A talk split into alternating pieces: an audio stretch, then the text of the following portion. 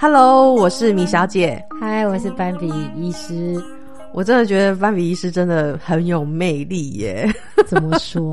真的是山西杀手哎，山哎、西我没有碰他哦，都是你在碰他哦。但我们这一套仪器真的哈，很多人来录过都没问题。斑比医师，我去他家录一次，嗯，就是录出来都是这种声音。原本录了一集，也都是很多干扰音。嗯，直到我们点了净化的香之后，还让他跑了一阵。哎、两次录音成功都是因为点了香。而且是净化的香。哦上一次呢，哎、这也是刚好是我们这次要聊的主题，就是斑比医师他搬到台东去嘛，我去他家帮他整理，帮、他整理到类似什么魔法蜡烛，哎、对，对，然后应该放有点久，有点油耗味，然后白米没有那个是酥油蜡烛。哦，好，反正你就说有点出油，还是有点味就是道那个酥油蜡烛放太久，就是原本一种甜甜香香的味道，就变油耗。对对，对，然后他就问我说：“哎、那已经有油耗味，这个还有用吗？”嗯我说：“那你闻得舒服吗？”他说：“我觉得我还蛮喜欢舒服。”我说：“那他就没用，因为它是驱魔用，你觉得舒服应该就没用。”哎呀，那时候还骂我脏话，但显然真的哦。我们今天连录了不止两集，但其实中间有很多的波折。第一集录成功之前的前面有好几次在录音重开机，怎么样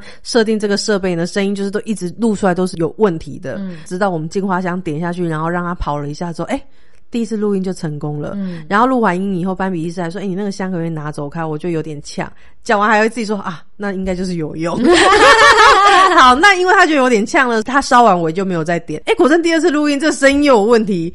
到这一次的时候呢，就是我又点了香，让他跑了一下。然后我觉得开始有点不舒服。对，哎、你会不会觉得因为你，我可能就会热卖，我给你抽点成，你算是我产品代言人。大家不知道我有多妖孽，所以就是可能对他们讲现在没什么说服力。对，这集呢，我们就聊一点轻松的。嗯上一集有讲到斑比医师要搬到台东嘛，所以就是有一件很重要的事情叫做大迁徙。关于他来讲，人生最难的就是断舍离这件事。嗯那到底有多难？我真的是帮他整理这一次，我也才真的体验到，哇，真的有人对断舍离这件事情真的哎、这么的困难每欸过年三节都有在做一次断舍离哦。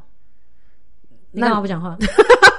我有一点觉得压抑，因为我每次去你家，我都觉得，哎、东西越来越多吗？对。啊，可是没有啊，因为我就是真的就是因为你看哦，当时我搬家的时候，因为我搬到一个完全没有家具的地方，搬了一批走，的对？对，所以你家理应来说就是应该空了一些位置嘛。啊，有空啊，你没有发现吗？我这样讲啊，班比医师家原本他的客厅的桌椅是在 A 区，对然后我搬走了他 B 区的一些几张桌子跟柜子，但是呢，我下次来的时候，他把他的客厅的桌椅他搬到了 B 区，可是他的 A 区又伸出了一些办公桌椅哦，哦，对啊，怎么了？对啊，所以 没有减少啊他一直，都在我家啊，真的假的？他没有新增东西啊，他只是改变他原有的位置啊。这几张桌子本来就本来就在那我更讶异了。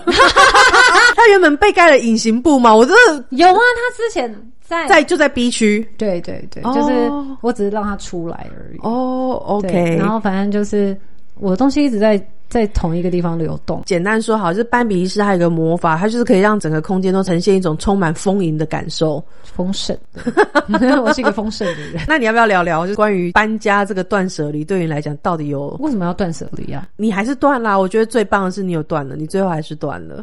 因为就是你发现你搬不完。因为其实，在找你之前，我已经嗯找了另外一个学妹，然后嗯甚至在过年期间还有号召姐妹们，就让嗯家帮我想办法。嗯可是每个人都说：“啊，你先去生纸箱来啦，你先去干嘛干嘛？”因为我以前搬家对我而言，就是拿个黑色垃圾袋，就是骑个摩托车或开个车从 A 地到 B 地，嗯从来没有要搬那么远。因为其实台北到台东大概要四百公里，对，那个开车一开就是开六个小时。嗯所以那真的很远。这些东西，因为我那时候也有想过说我要找搬家公司。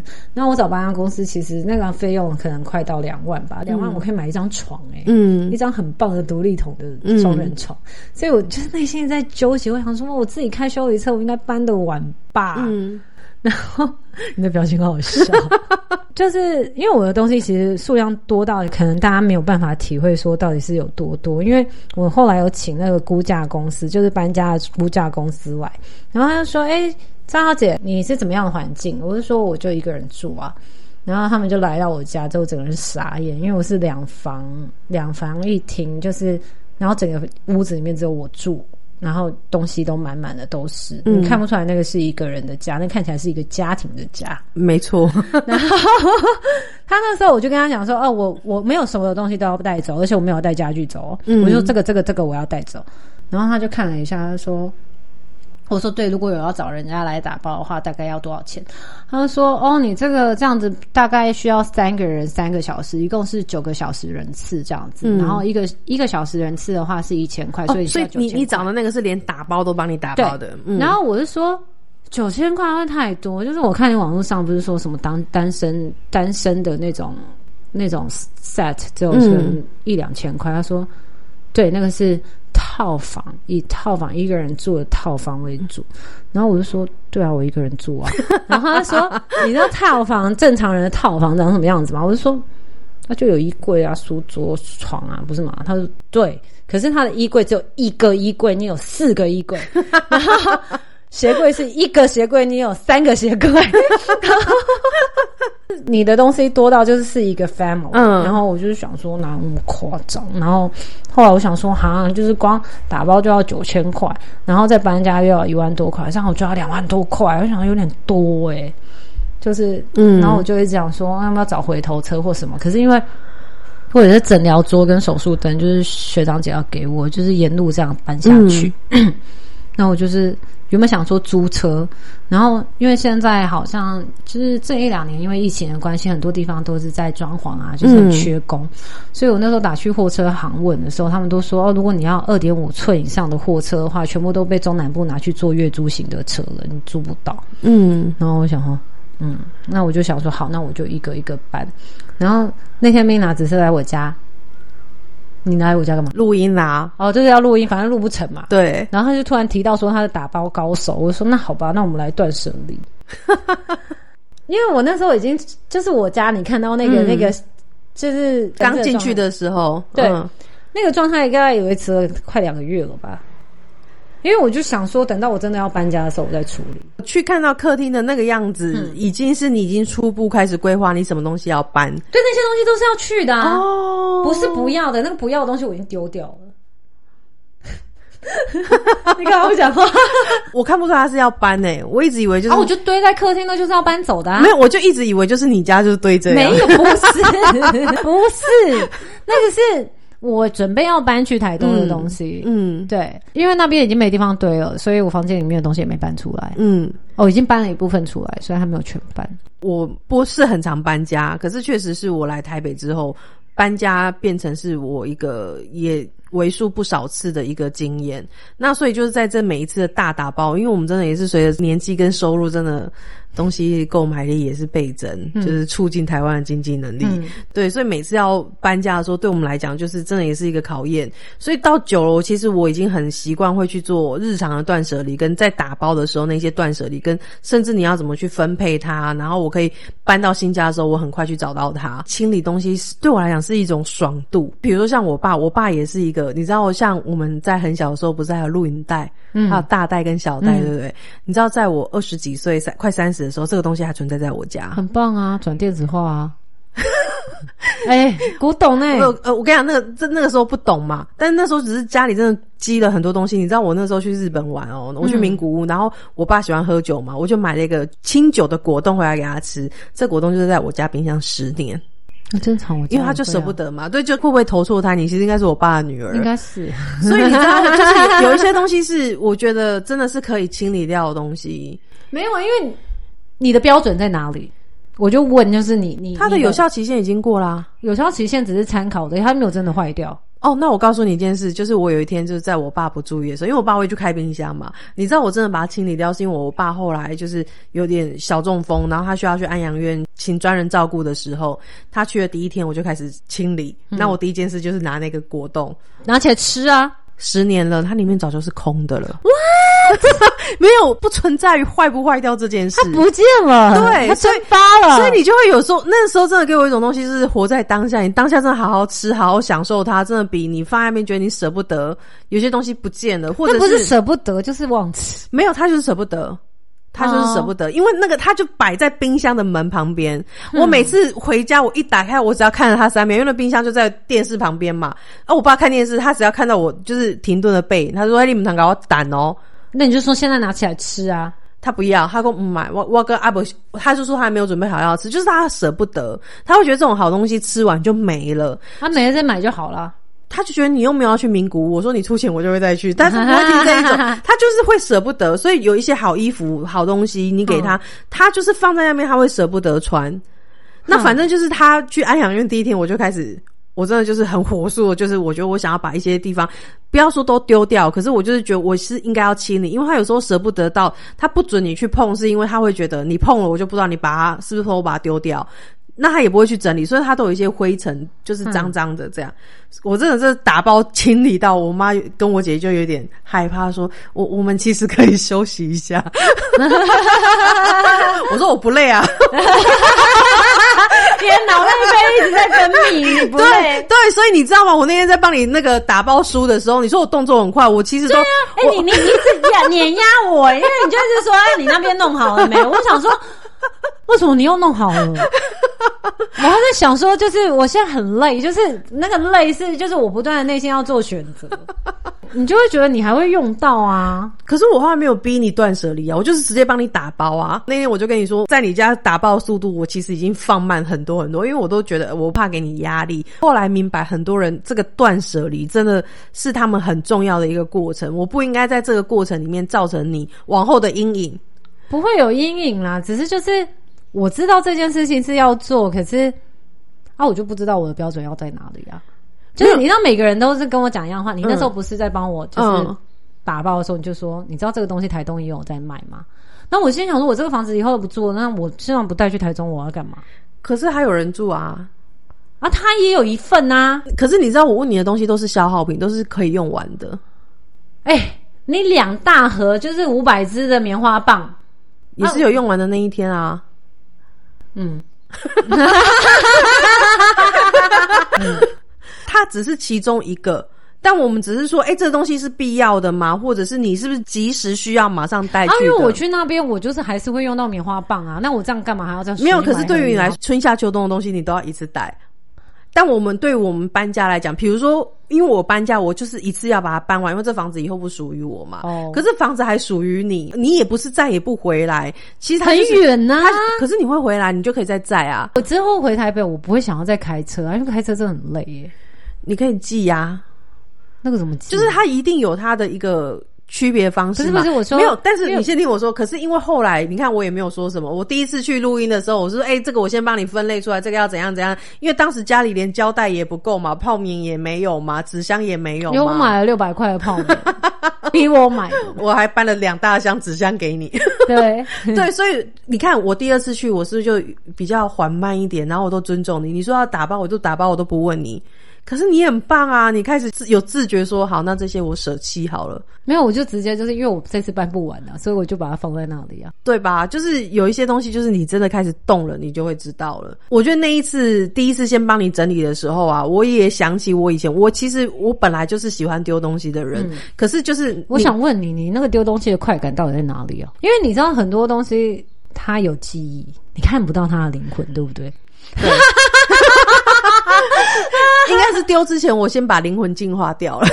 呃，应该是说我不是完全把它当垃圾，可是因为我觉得可能因为我的搬家经验比较多，到最后，比如说你看我以前搬家，你去过我上一个家吗？你知道它里面是。这个家本来他们的装潢设定，它本来就有很多柜子什么的，所以我还可以有空间去收纳厨房。嗯，所以我在第一间房子搬到上一间房子的时候，我就觉得哦，那因为它的收纳空间很多，嗯，所以我觉得我好像是可以这样如实的把它搬过来，是有地方的。但是当我搬到我现在这个房子的时候，它几乎是没有任何收纳的柜子，什么都需要我另外去配置的时候，然后我觉得。每一次搬家，我的心境会不一样。比如说，我搬到这个家的时候，我老实说，我书很多，但我连书柜都没有。我的书现在是整齐的摆在地上。哪里？我房间。所以你知道，他就对于我来说，我会突然有一种爽快感，是我好不喜欢我的头部以上就是堆满很多东西，就是我会觉得，就是我的世界怎么都积满东西，然后到天花板。那因为我现在房子天花板又比较高，所以他如果又在积很高的时候，我就会觉得我好像要被压死了。哼，对，那可能是我现在的状况里面，我需要这些更多的不摆放的空间。当我在搬过来的时候，我开始去筛选，我当然就会有我的断舍离。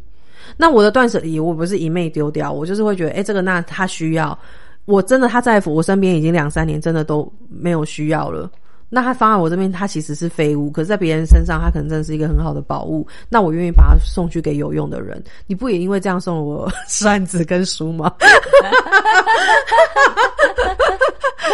对啊，所以其实我那一天我在整理的时候啊，我突然发现你你可能有一个东西，但这个东西我们还没有很深的去讨论，所以我也不能确定。嗯，可是你知道吗？你给东西是很大方的，但叫你丢东西，你是舍不得的。对啊。对，所以你知道你的东西的转换其实不是叫你丢，应该是告诉你说。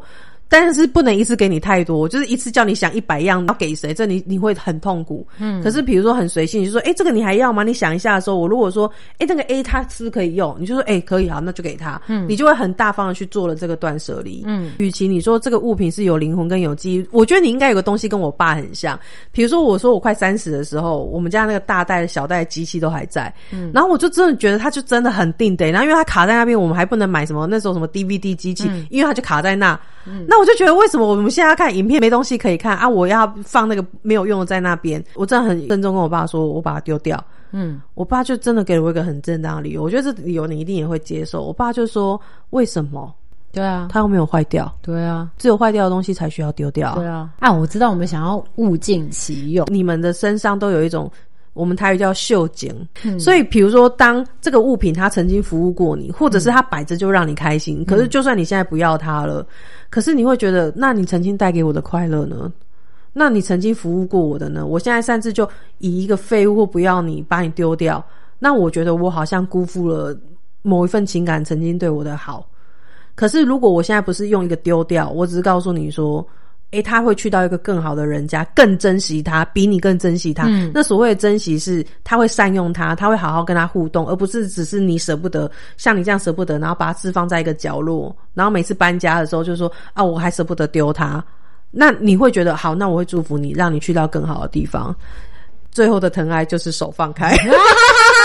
我发现你好像有一点点这样的状况。我当初会买它，应该是一定有吸引我的地方，就是我就是很爱买小废物嘛。嗯，我已经很克制了。我知道，我知道。然后小废物就觉得说，哦，对我现在因为我没有那么多的展示空间，所以他们可能也就没有被我弄出来。可是我就觉得，他们就很可爱啊。嗯，他们就就很可爱啊。没有人否定他的可爱啊。我们只肯定的是他的肺，他有多废。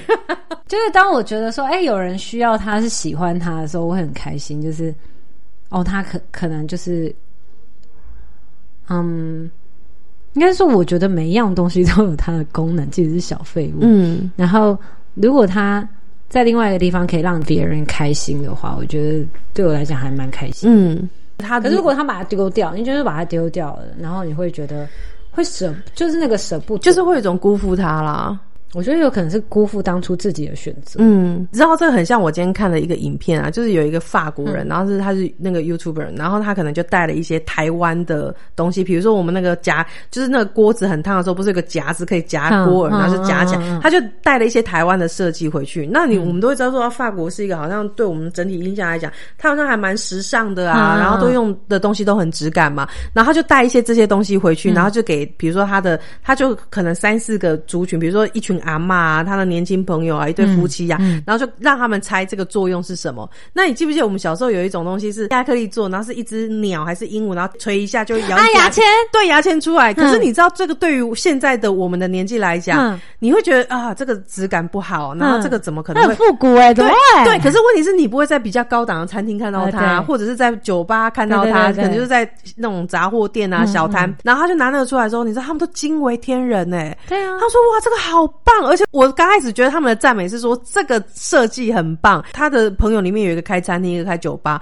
他们都说：“哎，你可以帮我订吗？我要放我的餐厅，放我的酒吧。”他们就说：“哦，我们的那个牙签现在就是放在一个大盒子里面，然后大家都进去捞，尤其在酒吧，你知道那个就一个人捞，那后面都脏了，然后都酒味。”他说：“你看这个又这么漂亮，又有质感。”哎，他讲有质感的时候，我整个是吓到的，因为对对于我们台湾来讲，它就是一个很 low，然后它可能就是压克力。就质感这样。我小时候看到他，我也觉得这个这个是很厉害就是他刚出，他刚出来的时候是很很厉害，就是他的设计我们是承认的，可是他的外形可能不一定是对于台湾很多人来讲，它是一个有质感的。还是我可是价值观不符合普世价值观。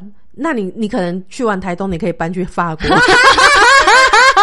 对，但是因为我是说它的设计是真的很好，因为这样就真的一根这样很棒。可是真的很多人会觉得，哈，它是塑胶的啊。比如说我们是比较高档的餐厅，好像桌上的饰品啊，公用只能放玻璃型的啊、木质的啊什么，就不会放一个塑胶在那边。那好像就是比较你知道 local 的地方。所以当他那样讲的时候，你就会发现说。就是像你讲，就是它没有没有意义，只是它放在哪里，它是怎么被定义。还是因为我太想要把所有东西都表现出来，我不知道怎么样。我觉得这件事情可以讲到，就是因为我我以前在公司的时候有培训，就是那个、那个 pre present 就那个 PowerPoint，、嗯就是我我要提案或者是我要嗯帮客户上课，他其实会有教，他会有教你说怎么样表现你的内容。然后那时候，因为刚开始的时候，我以为说我要把我所有知道的东西都让别人知道，嗯然后那时候我会觉得，我以为这个是有效的沟通方式，有效的呈现方式。结果后来他们都一直不满意，他们说我的表达让他们不知道我的重点在哪里。可是因为这个这个主题，我们公司已经有就是有演讲过超多次，嗯我以为说我我可以，因为我把我所有知道有关于这项东西的特色全部都讲出来。然后他们说他们听不懂的时候，我很意外。我就说，哎，你们不是都已经听过那么多次，为什么我的表达你会听不懂？嗯然后他们就说，因为我要表达的重点太多了，让他们不知道说我在这一个小时之内我的 key point 是什么。然后我那时候才开始舍舍舍舍舍舍掉，说到最后，其实那一个小时我只能讲两个重点。嗯我那时候一直以为觉得说，假如说我是受众的话，我会觉得说我花一个小时听这两个 point，就是只有两个重点，我觉得很亏。嗯后来我自己去当受众的时候，我才发现说，你的能力真的有限，只能做两个接受，就是你你一个小时里面，其实你真的只能接受到两个 point，、嗯而且你要不断的强调，不断的让他在脑子里深入面、嗯对。不断强化这两个重点，不然他听完这场演讲，这个这一个小时的东西，他不知道你到底要讲什么。嗯对，然后我那时候才学习到说，哦，原来在表达这件事情也需要断舍离。嗯然后你要先去了解你的受众是什么样的人，你要他们最需要你提供什么样的资讯，就是又又讲到需求这件事情啦。然后我其实也一直在想说，为什么我常常会觉得我是一个稀缺的人？因为我是觉得稀缺，我才要去买东西嘛。我要借由购物这件事情才能满足我自己。然后，因为我现在有一个怪癖，就是我只要压力大的时候，我就会上淘宝，我会把东西都放在购物车、嗯嗯嗯或者是收藏。嗯，然后我每次在看到这些东西的时候，我好开心哦。我懂。你知道我朋友都会跟我说什么？他说：“你知道世界上最贵的车是什么车？”嗯，他说是米娜的购物车。因为我曾经我也觉得，我我我就先看嘛，对啊。怎么了？哎、可是我发现我现在更可怕的是，我只要压力一大，嗯就是在更大的强度的时候，我会直接下单的，就是直接就是清空购物车。嗯，哎、这很可怕哎、就是因为你当下就会觉得说，我那么努力了，为什么我这个只有多少钱的东西，我难道不值得吗？可是你这样子买，然后如果买来东西，我就是一个小乐，你你那天有见识到了吧？可是我我说的不是它，就是它可不可用的小乐色，而是它的质感真的很差的废物。哦，那个我会生气啊。对啊没，有没有，我我所以我都会去看它评价，我不会嗯去买那种质感很差的东西啊。嗯对啊，就是我看那个价钱，大概就会预想到说我大概会收到什么东西，所以我我会看呐、只是我就是我有一直在想说，为什么我要借由这件事情才能够被满足？其实那个真的是一个很。就很像珍珠奶茶的那种短暂刺激，嗯那个真的是很欢愉。嗯，啊，其实我你要说我生活缺什么嘛，我食衣住行什么都不缺啊。嗯啊，可是我就是觉得那好可爱，嗯我嗯，想要买，我就觉得它很漂亮，我想要让大家都知道说我有这个酷东西。我觉得想买啊，跟能不能断，它其实是两回事。因为很多人他买了之后，他其实是觉得，哎、我拥有过一阵子之后，我愿意把它发出去，可能是转二手卖，或者是送出去，或者哦，因为我觉得这个丢步骤很烦，嗯，我觉得太麻烦了。我就是如果有人帮我做这件事情，我就 OK。哪有我帮你做，你也是 没有你那个就是你会让我就是要取舍，因为我从来没有想过这件事情。没有。如是不是要那给别人不是那那你如果跟我说，那你不要问我，你自己帮我取舍，我也是可以很快帮你做决定啊。那你要给好人家啊。哦，那有什么问题？而且我觉得那天最可爱是，你知道，我我突然觉得好好笑，是因为斑比呢，他有时候就在断舍离这方面，他就是一个完全失去脑子的人，我判断力走来走去啊对他唯一最大的贡献是帮我订了两个餐，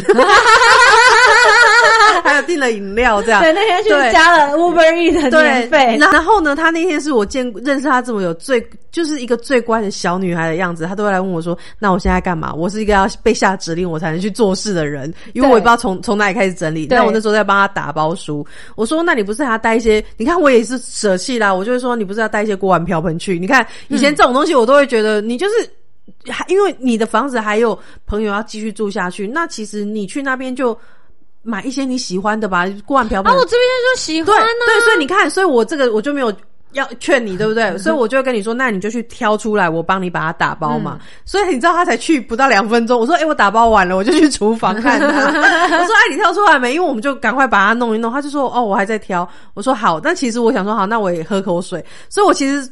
在你的背后喝水，我其实是放空的，但他那时候斑比就蹲下来，从橱柜里面拿出保鲜盒还是什么，然后他就偷偷用回头看了我一眼，然后其实我我当时在发呆，我真的也没有看到你看我，但他就突然就有点心虚说怎样啦，我就是想要带他去怎么样，就是保鲜盒，对，漂亮对，欸他就只是保鲜盒，我知道，我知道，我就想带他怎么样，可爱耶！台东没有卖这种的。哇，你知道我压力很大。对，我就觉得那一刻是是超好笑。可是我觉得那一次，他也让我重新想起我以前刚开始，可能我一开始很我我本来就是很能丢东西的人，可是我对啊，你为什么会很能丢丢东西？我还是不理解为什么你会。我对啊他就没有灵魂跟感情啊。不是，可是因为应应该不是说没有灵魂跟感情，其实我也留了很多，我能理解那个小废物的想要留下来的那个心态。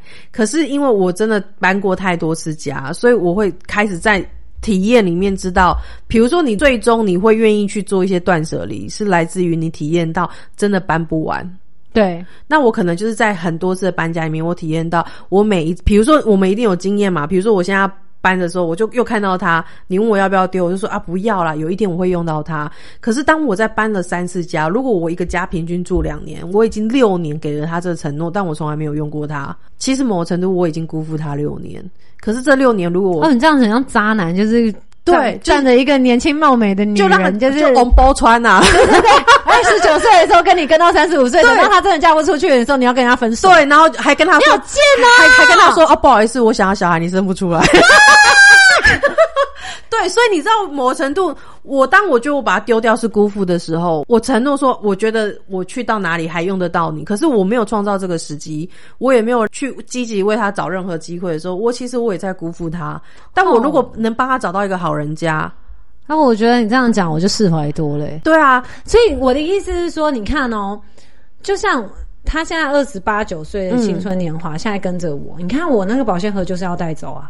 所以我让你带啦，哦我还帮你把它打包的很好，有没有？有有有有有有，很棒。我我觉得我在那个时候，我可能也想起了我以前还没有那么能断舍离的时候。虽然可能在那个那个时候的，就我一开始还我自己觉得我还不太能丢的状态，对于你们来讲已经很会丢。你懂吗？就是我的初级对你们来讲已经是高级的时候，我其实我也有那个难分难舍的心态。那我跟你讲，我真的也不是什么都丢。我前几天在换季换衣服的时候啊，我看到我一件毛衣，那个是我十六岁上台北演讲，我第一件在百货公司买的毛衣外套，但它还能穿，它也很耐用，所以它就留到现在。所以也不是说我什么东西都觉得它旧了老了我就不要它，但我一定会觉得他在我身边还有没有价值，他去别人身边有没有价值？不是啊，那你的价值怎么定义？然后我就觉得什么东西都很有价值啊。所以你就都留着啊，然后你最后要搬家就很苦恼啊。对啊，所以那个价值就是我觉得它有价值，但我会想，在我身边的价值大，还是在你身边的价值大？有一些东西，当然我知道说。在你身边，你使用的价值会比我大，可是我还舍不得，我对他有一些回忆跟无法断掉的粘连。那我会选择，就是我在搬很多次家之后，我会跟自己说：好，那如果我在明年或者是有一天我搬家，啊，你要设停损点，对我我觉得光下这个通牒就很难啊！你怎么知道是要什么时候的什么，就是什么状况下？好，那我们简单讲一句好了，比如这我我临时想到一个很简单的例子，比如说。在我最瘦的时候，我最喜欢那件裙子，我现在已经穿不下。可是我它很漂亮，它记载着我很多的年轻的回忆。嗯，那我可能就会想说，我有一天瘦下，我就我要再穿回你；有一天我要说瘦下，我要穿回你。可是你知道，这个世界世界的 fashion 就是一改再改，有没有复古又更新，复古又更新？它已经可能已经两 round 了，我都没有让它有机会再穿。嗯，可是如果它刚好很适合你。穿在你身上是很漂亮的，嗯，那我就会选择让他去了，因为他已经我已经辜负他很多年。那我也会跟自己说，要么我就瘦不下来穿不上它，要么就是我瘦下来了，天天穿它。没有，可是我已经送你，那我就是再去买一件当下适合我的。那你知道有时候有些东西是送给好姐妹，我可能就会说盖蝴蝶利哦，可是我一天我瘦下来，那你你还是要拿回来给我穿，对，那它就会是一个很棒能量的交流啊。会选择是对我来讲是。你知道有些东西囤积太久，它真的是一种背负，所以我就会觉得我不想要辜负它。至少对于我来讲，我不是说每个人都是这样。我还记得那天我在帮你整理的时候，我跟你说我的经验就是，我最难断舍离，也就是我决定要把它离开我的生命的那一瞬间啊。但是当他离开的时候，我其实我转头我也就忘了。好，我那天我不记得我自己到底丢了什么。对啊，有啊，姐夫。我 真的至今都没有想起他过来。对啊，这个只有我记得，又是我帮你亲手断了这个缘分。对，就是对那那那一批，就是对对，所以就是我真的再也没有想起过他。可是你看哦，当下你还跟我说不会，我会记得，是怎么可能？我会记得，你就是一直逼我。可是你看，其实真的。有一些你可能真的记忆深刻，你还会讲出来。可是你会知道，可是我到现在还是记得他们。就是我，可是我没有回想过我跟他们有什么愉快的经历。对，或者是断舍离，就是那个难分难舍，好像也没有你以为的那么的难。他只是就是一个有一个算是里程碑，你知道吗？就是他一个人可以身兼多种角色，但是。对对对，就是有时候那个断舍离都是你脑袋想的，你真的去做，或者是你哎，他很酷啊，他很多名字，我知道啦。还还有，他就像芭比娃娃一样，有很多衣服，对对对对，不同造型哎。对啊，可是你知道，这个真的是你去体验之后，你就是在一次次体验，你会更清楚知道你要什么，你不要什么。现在在回想，如果你我我到时候就是，如果我现在再回到那个姐夫的，就是嗯，你要我问我要不要丢，我到现在还是我说我不要丢。只要我空间够大，我一定都留。对啊，但问题是不够啊。不会啊，够啊，新新搬去的地方也够，只是很难搬啊。不是，但它就已经是无用的，它真的不是已经是辜负，就是我们刚刚讲的辜负是指它还有功能型，但我们辜负它，它它死了，姐夫死了。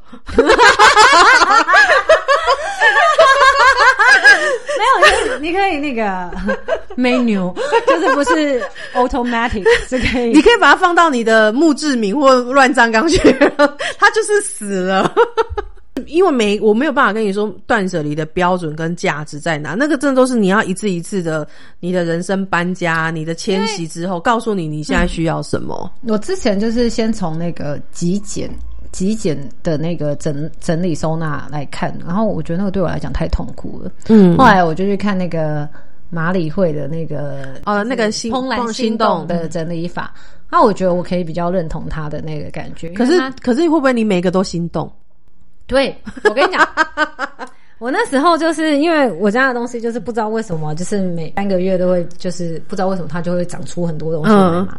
然后，所以我大概就是刚刚就是端午啊、中秋、过年都会就是哎，就是人家拜地基主的时候，对对对对对对对对。然后。因为我常常会忘记我自己的东西放在哪里，我是我会把我东西是集中放在一起的。可是就是例如说什么线啊，或者是药品啊那些，我是集中放在一起的。可是我常常会忘记我哪些东西，所以我大概每三个月是就是有点像是 refresh 我自己的一些记忆，然后顺便再整理收纳一下。因为我平常拿了就顺手就拿了，不会归归位的人。然后，嗯，那时候我就是。去看那个那个马里会的那个就是怦然心动，我看到他就是。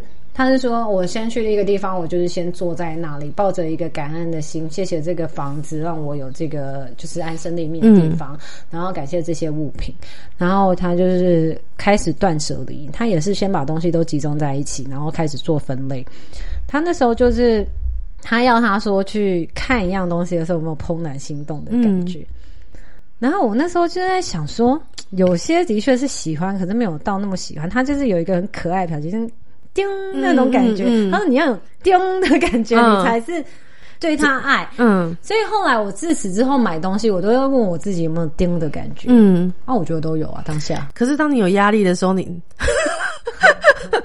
就像你说你要清空你的购物车的时候，没有啊，就是那你那例如说我购物车，我当下看，我跟你讲，那个有点像是人的那个热恋期。嗯，你前三个月都爱的要死要活啦。嗯，然后之后的话，就是你没有拥有的时候，你都会觉得说你很爱。就是他在购物车的时候，你都觉得他很可爱。可是实际上，他来你身边的时候，你可能甚至一次都没有正眼看过他。我有些东西连打包，就是连拆封都没有拆封。哦，这真的会有哎。对。然后你就会觉得，我我们爱过吗？我我为什么会定你啊？当下有，当下就是没有。有些东西来，我是对他是没有印象的。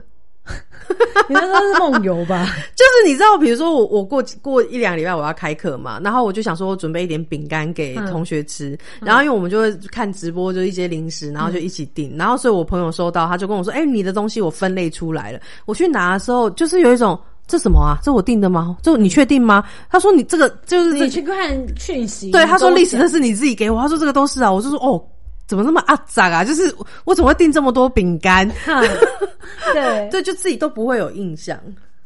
就是当下那个冲动会让你那个啊，那个那个内分泌，就是你的脑内啡或什么，就是让你失去判断。嗯，对啊，所以你就是我，所以后来我也觉得那个那个马马里马马里会，我觉得就是也没不符合实际的状况，因为。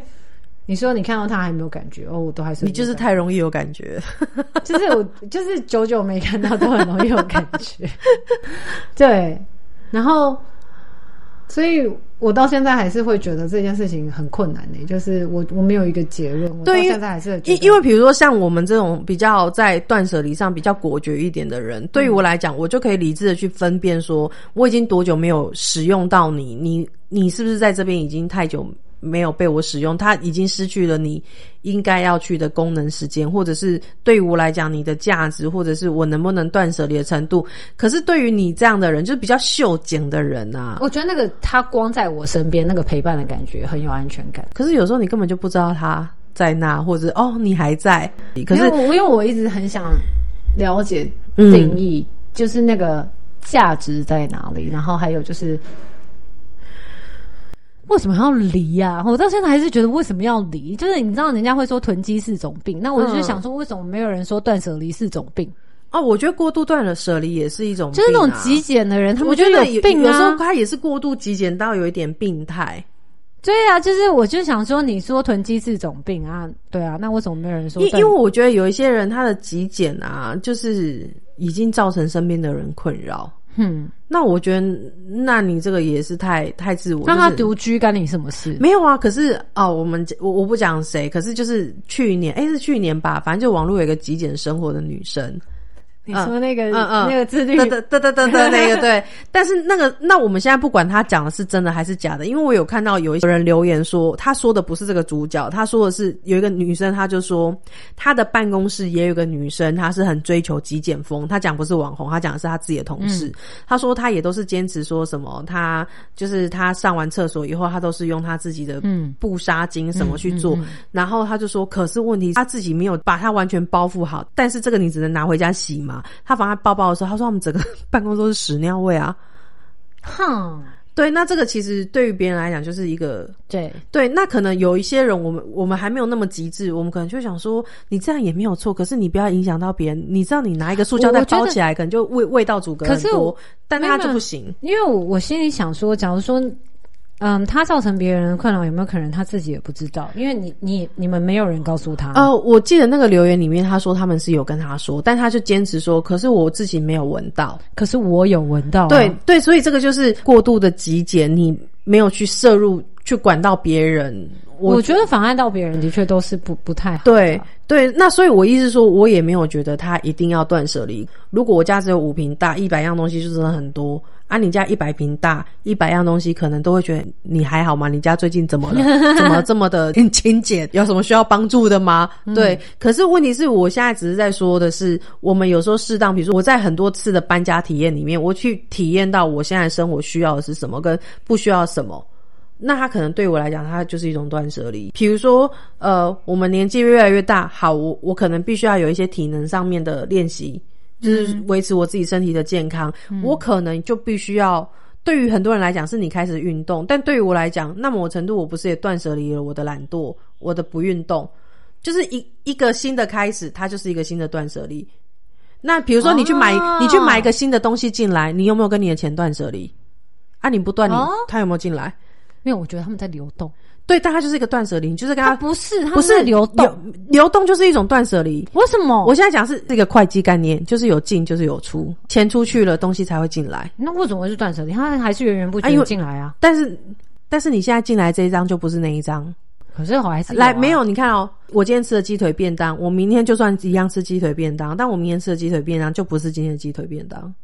So what？还是有鸡腿便当？对，但是它就不是同一个。所以当这个鸡腿便当吃完，我的身体机能就是我不把这个鸡腿便当化成大便断舍离断出去，我可能就没有办法再塞下一个。可能断舍离对你来讲是一个切断，可是对我来讲它就是一个循环。所以你说它是一个能量交流，它也没有错。就是我们可能用不同的认知去定义了这个字。那我要想一下，没关系，你感受一下。但我们没有讲那么深。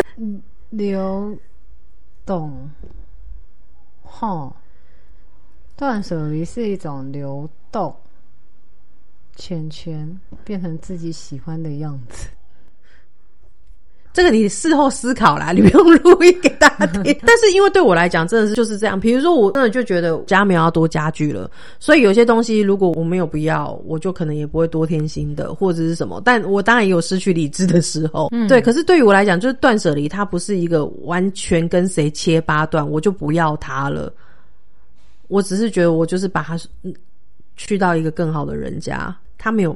死掉，它没有被作废，它就有存在，它就有它的意义。只是它的意义可能从今往后不一定是在我的生命里面。嗯，可是你的状态是，他们都要在我的生命里。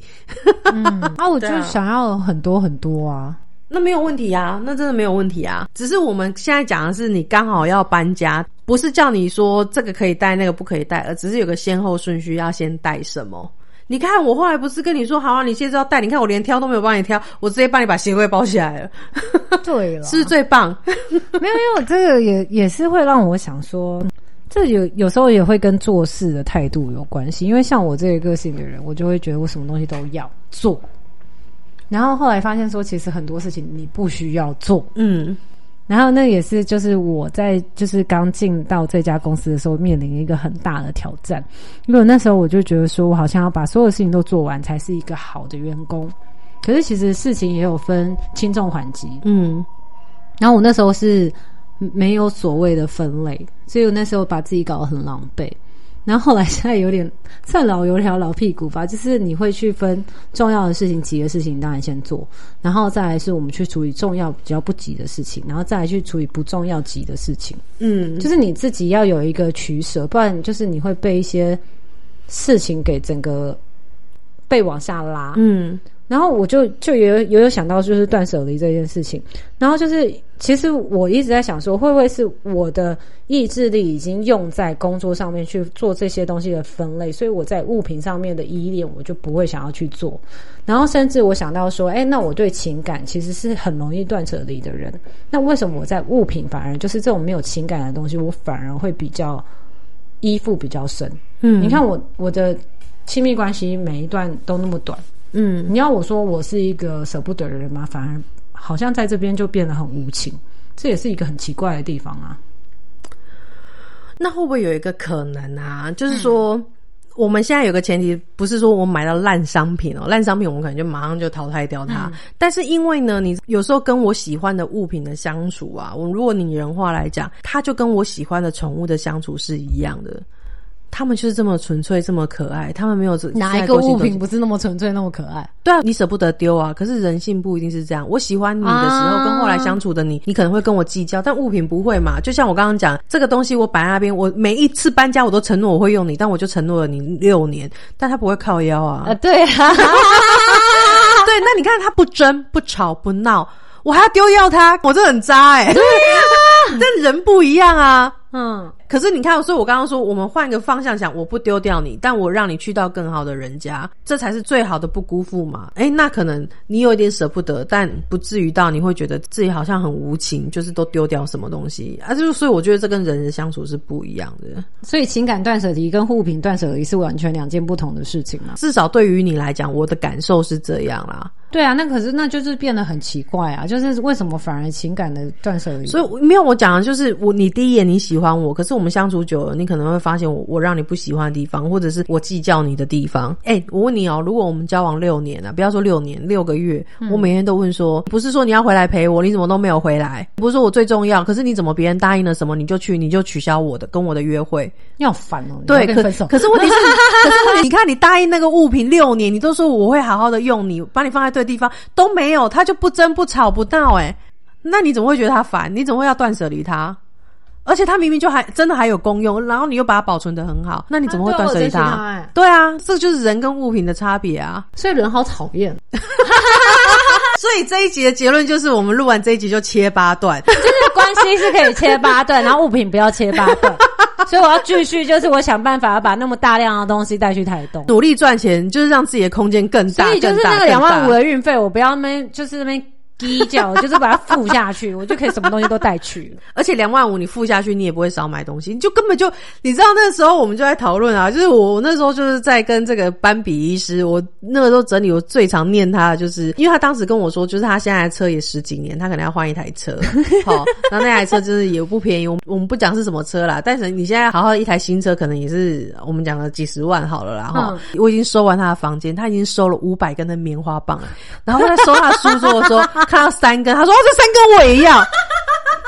我说一个要买什么车的人，这边跟我计较三根棉花棒，然后我还要自己说算了，可能这就是你发 发家致富的秘诀。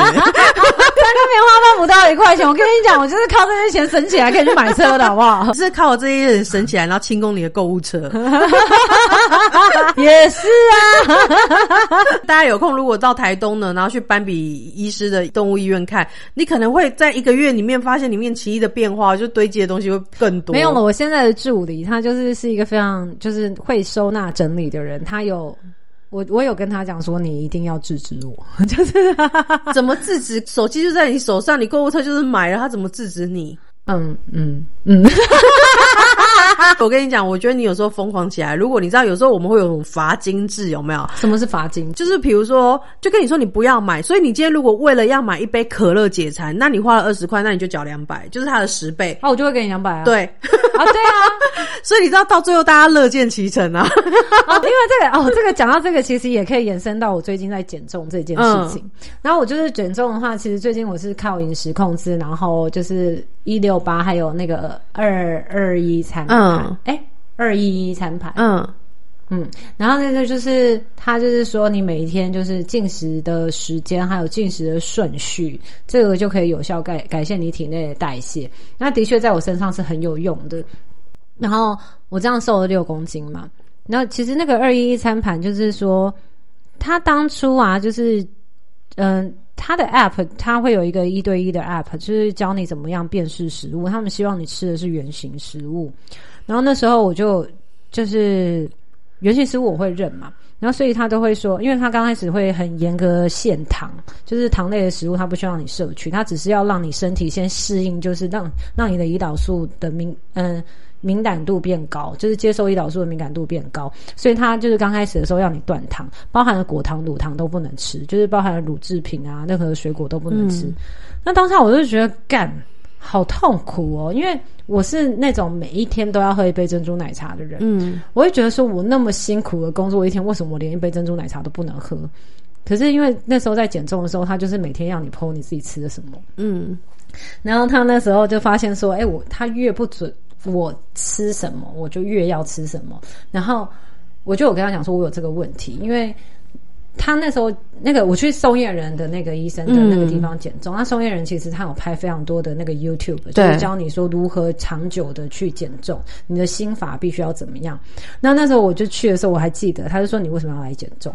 我说因为我的体重太重，那我的腰就是肩肩背很酸，我的肩颈非常的紧，然后。我希望说，就是让我这边的负担变少一点。然后我坦白来讲，我那时候一点都不觉得我自己胖，我只觉得我的衣服一直在限制我的生长。嗯，很棒的概念哎。对，然后我就说，你看，宋医师，你不是说你常常要正向的鼓励自己，就是让自己就是觉得说啊，我的现在体型很漂亮，我喜欢我现在的自己。我就是照你这个方法做，所以我一点都不觉得我需要减重啊。他应该有觉得矫枉过正。你的心法不就是要每天告诉自己自己很棒吗？然后我就觉得我有在运动，我体能很好，可是就是身体一直在变大，我也觉得很奇怪。因为我变胖是等比例放大，不是说特特别哪一个地方变就是特别胖。嗯。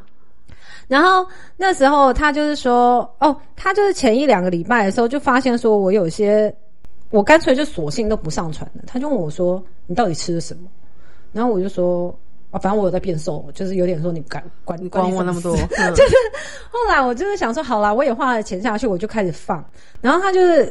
我真的就是开始，因为有人盯着你吃东西，你一定就会有比较有意识的，就是说啊，我知道哪些东西会变腻。然后我那时候很排斥一件事情，是因为我觉得我人生挫折已经那么多了，为什么你还要让我吃东西？你还要说三道四？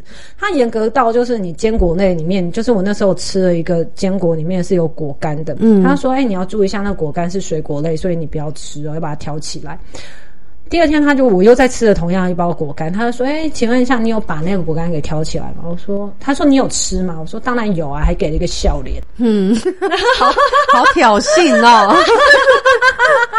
然后后来就是我回诊的时候，我就真的很认真的跟那个营养师讨论说我的困难在哪里。我说我以前也做过一次减糖，然后那时候减重也非常成功。可是事后我我其实恢复正常饮食的时候，我很有罪恶感，我觉得我随时随地都要变胖。嗯。然后我就说，你现在禁止我吃东西，就很像我当初在禁戒烟一样，就是你越叫我做什么，不要做什么，我越想去做，因为那个有点像是吸引力法则，就是你越叫我不要去做什么，反而一直在提醒我那样东西的存在。就是我现在很想抽烟，你不让我抽烟，就是就像你刚刚我讲说，抽一根烟罚两百块，我给你呀，你要我给你两千块，我就是要抽到这根烟。然后，嗯，反而是你说好啊，那你抽，然后。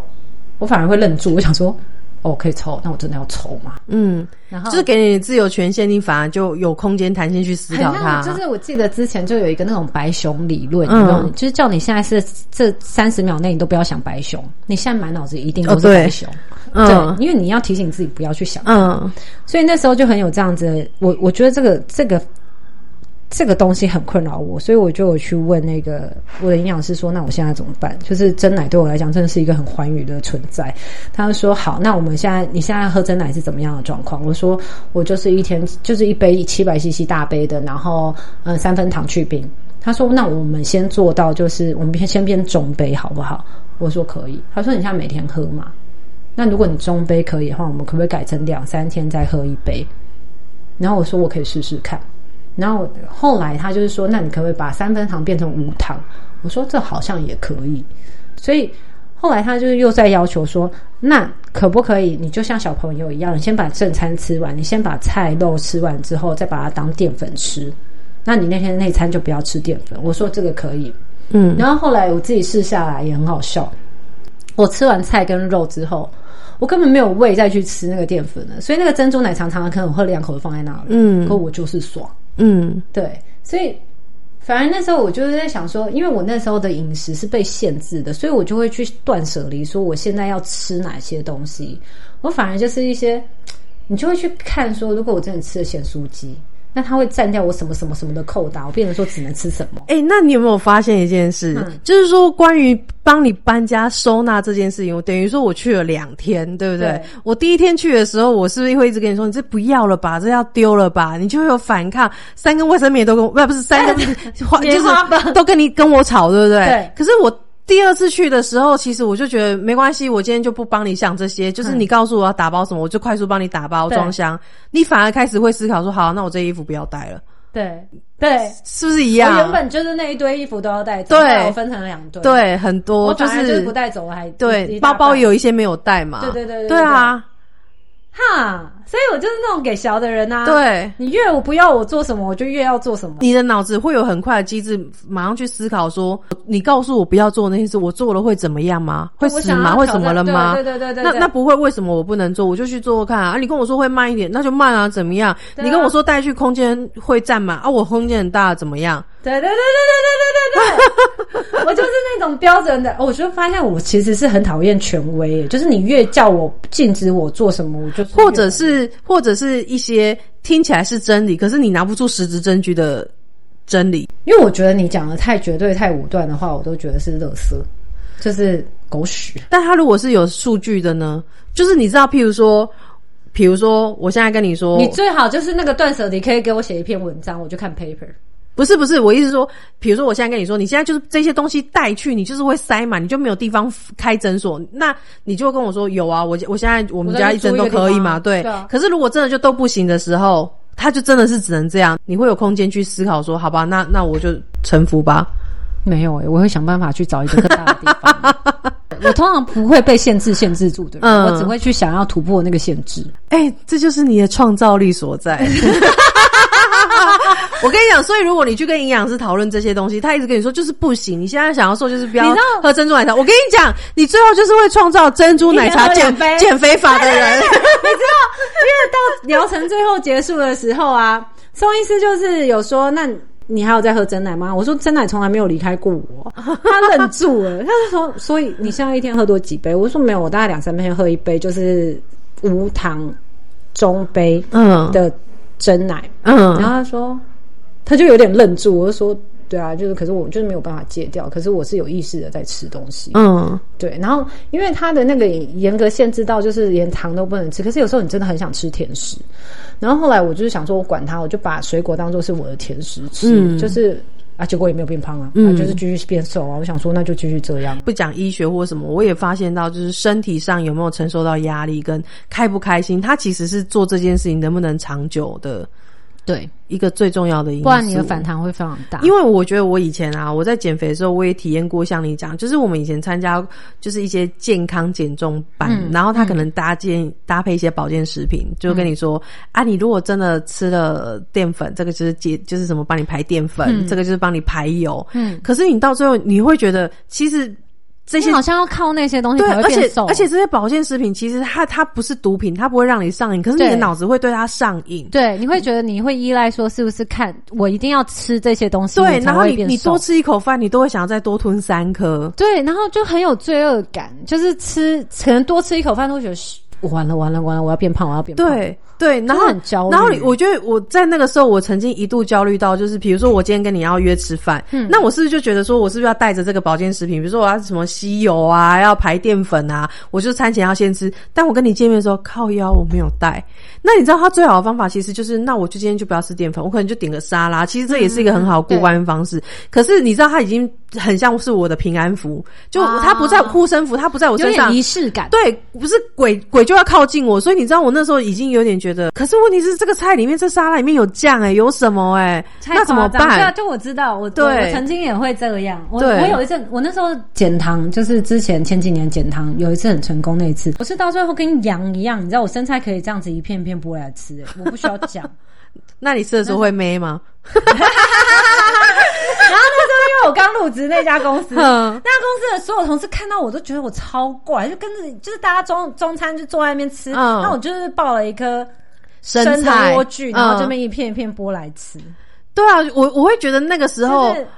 你会很紧张，然后你就会随时想要去量体重。对，那就连我们可能一般知道说啊，你可能生理期来或是什么时候，就是前中后的水肿，你都没有办法接受这件事情。对啊，你就会很在意那个克数。跟国手一样，就是早中晚都要量体重，然后体重限制在两公斤对，然后我觉得就是像你讲，就是当我今天我觉得我要戒断这个东西，就是我不要吃保健食品，因为我觉得这样下去无聊洗，我觉得那个太可怕的时候。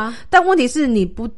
你可能就算你依靠它，你这样吃，你还是本来体重就会上上下下。对啊。更何况你不吃，但是你不吃的时候，你开始会觉得惨了，这个这个体重这个克，就是哪怕只是五克、嗯。几克上升，你都会觉得这一定是我没有吃保健食品。然后当你在往往上走，就是只要数字往上攀爬的时候，那个真的是罪恶感在往上、哎，对啊，就觉得然后甚在就沉沦我自己，就沉沦下去。所以我后来都觉得说，嗯，我觉得那时候戒烟，我戒烟，我印象最深刻是因为我我曾经有戒成功一次，然后后来又在抽，因为我那时候会在抽，是因为我觉得反正我可以戒，我所以我不怕。嗯。就后那个第二次戒断真的是超难的，然后甚至我会觉得说，你真的会有一种我就烂的感觉，，对。